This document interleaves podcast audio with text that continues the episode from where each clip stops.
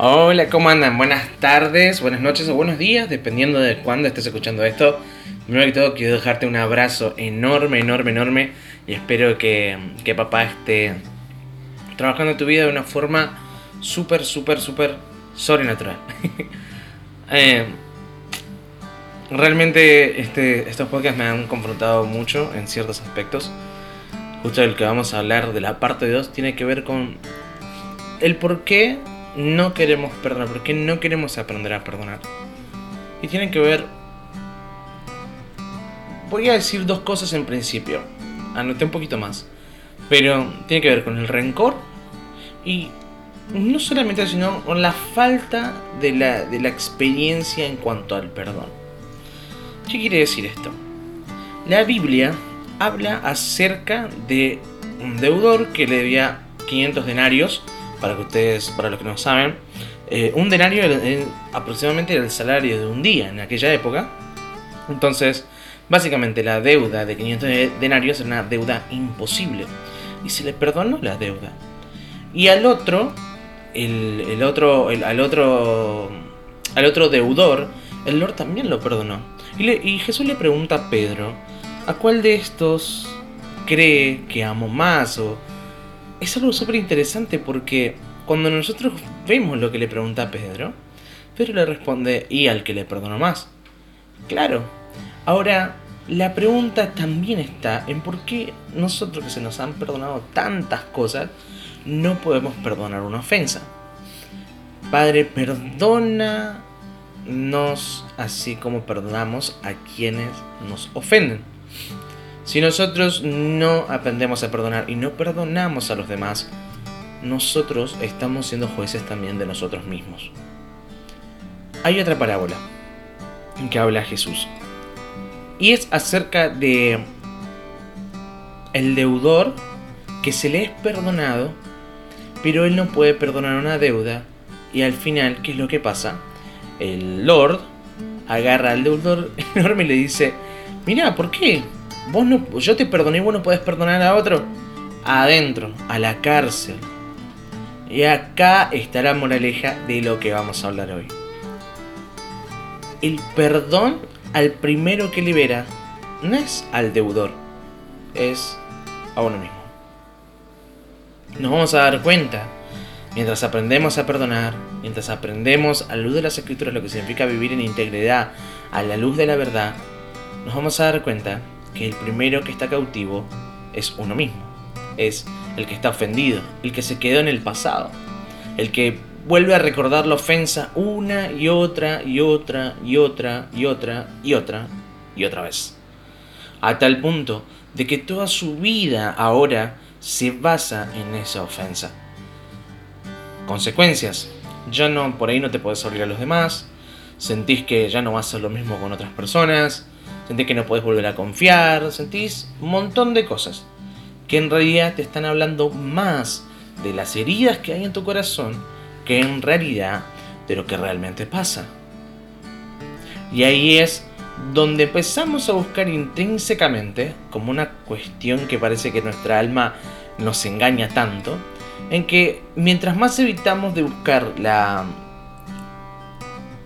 aprobación de los demás, en realidad más estamos intentando buscarla. Y eso nos lleva a vivir una vida con doble discurso. Así que, ¿por qué? ¿Por qué gran parte de nuestros problemas emocionales tienen que ver con esto? Porque gran parte de nuestros problemas espirituales también tienen que ver con esto. ¿O por qué gran parte de nuestros problemas en general tienen que ver con la falta de perdón? No sé si te diste cuenta, pero cuando vos no honras, muy probablemente tengas un resentimiento ahí oculto. Si no es con la persona, quizás tenga que ver con, con lo que representa la persona.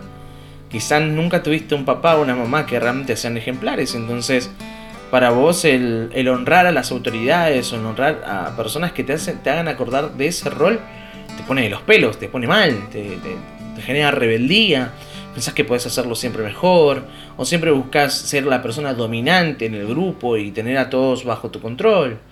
No lo sé, Quizás simplemente es una cuestión de actitud, pero después te das cuenta de que en realidad todo lo que nosotros somos va conforme a cómo crecemos. Nuestro carácter se va moldeando, obviamente que siempre es el mismo carácter Y no es que cambia, no es que cambiamos de carácter, sino que se va templando, va encontrando esas medidas, esos altos y bajos, en donde nosotros nos vamos comportando de distinta manera ante las distintas circunstancias. Entonces, según el carácter, mientras el Señor va formando el carácter de Cristo, nos vamos haciendo no tolerantes a la ofensa, o sea, no resistimos la ofensa, sino al contrario, tomamos y nos convertimos en vidas que destilan perdón, que destilan gracia. ¿Por qué? Porque hemos sido perdonados, porque Dios constantemente nos da su perdón, porque Dios nos abre la posibilidad no solamente de ser perdonados, sino de ser amados, de ser bendecidos y sobre todo ser instruidos. Porque somos hijos, al ser hijos somos instruidos y el Señor nos enseña a perdonar. Padre, perdónalos porque no saben lo que hacen, mientras estaba siendo crucificado. Entonces, Él es nuestro, nuestro mayor, Jesús es nuestro mayor exponente de perdón. ¿Por qué no queremos aprender a perdonar? Por el orgullo. Porque no queremos seguir, queremos seguir ofendidos. Y muchas veces el odio, la falta de perdón, es nuestro deseo de querer seguir vinculado a eso que pasó. A seguir recordándolo, a ponernos en una, una posición que valide el dolor. Pero en realidad el dolor ya pasó. O mejor dicho, el hecho ya pasó. Y el dolor solamente te está haciendo vivir fantasma del pasado vez tras vez. Y no podés salir de eso y estás en un pozo. Y otros tienen miedo de salir de ese pozo porque piensan, y desperdicié toda mi vida.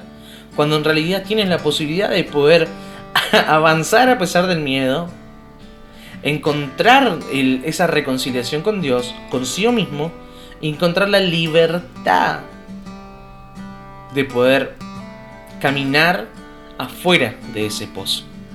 No quiere decir que no vayas a tropezar otra vez, no quiere decir que no vaya a pasar nuevo, pero el corazón con el que los vas a recibir va a haber sido transformado.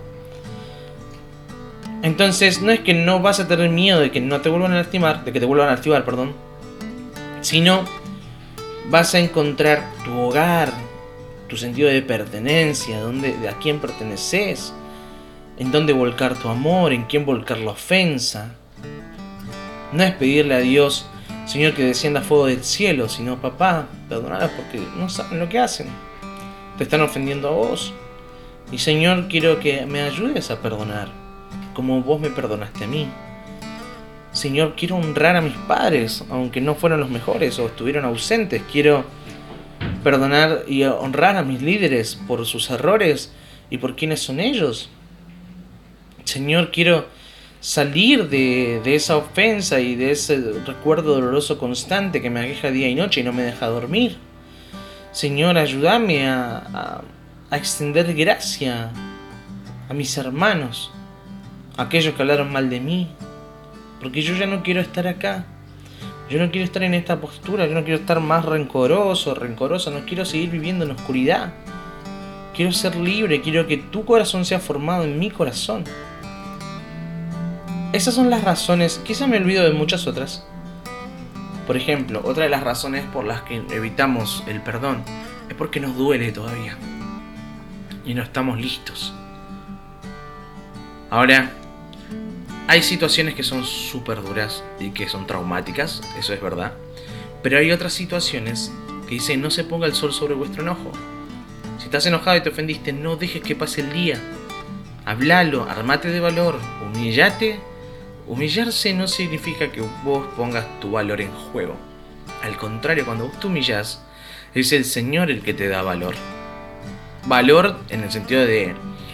Eh, mm, no solamente emocional, sino de lo que vales como persona. Ah, no tengo, no tengo, o sea, el valor del acto, no tengo, no me sale la palabra, valuabilidad, no me acuerdo la palabra, se me fue de la cabeza. Pero entendiste a qué hoy. Entonces, es importante que nosotros recordemos y que nos... Si nosotros realmente queremos obedecer a Dios, también tenemos que perdonar. Si nosotros queremos seguir avanzando en el reino, también tenemos que perdonar. Si queremos ser bendecidos, tenemos que perdonar. Si queremos que Dios se revele, tenemos que perdonar. Pero no lo hacemos solo. Cuando le pedimos a Dios su carácter, también pedimos el carácter que nos lleva a perdonar 70 veces 7. Ese corazón divino, corazón de amor que no busca lo suyo. Todo esto son versículos bíblicos que solamente uní uno atrás de otro. Y sé que sabes las referencias y cualquier cosa me preguntas. Puedes googlearlo también, que está. Así que si hoy estás evitando el perdón, quiero invitarte a que lo dejes de evitar. Y me hizo reír mi sobrino, sí hizo reír. Y que a través de eso vos puedas encontrarte con papá de una manera tan sobrenatural como aquel que perdonó todas tus ofensas, aquel que quita toda culpa y aquel que vino a liberarte incluso de vos mismo y de lo que te hicieron. Vos no sos lo que te hicieron. Un hecho no alcanza para definir tu identidad. No te voy a decir es tiempo de perdonar, pero sí te voy a decir que es recomendable que te encierres con papá y que le preguntes a, Dios, a que le preguntes a Él cómo perdonar. Que te muestre Él en intimidad, hacerlo acompañado, acompañado si es necesario. Y solucionar esas cosas, rendí cuentas, enfrentate cara a cara con esas personas. Y si no lo puedes hacer porque el hecho fue muy grave, y no, no podés porque el cuerpo no te da, no es que seas un cobarde, una cobarde, sino porque fue tan traumático que, que no, no dejes que esas personas sigan teniendo dominio sobre tu mente ni sobre tu cuerpo. Y deja que papá empiece a liberarte desde tus más profundas raíces. Así que déjame orar por vos. Papá, quiero darte gracias por cada una de las personas que va a escuchar este podcast, que está escuchando este podcast que seas vos en todos sentidos, Señor, mostrando el perdón. Ese perdón que se extiende de vos hacia nosotros mismos. Enseñanos y ayúdanos a perdonar, a ver al otro con ojos de gracia, a ser voceros del ministerio de la reconciliación. Que no solamente se trata de nosotros yendo a predicar y que vos te, te reveles a sus vidas, sino también la revelación de tu corazón entre nosotros los hermanos.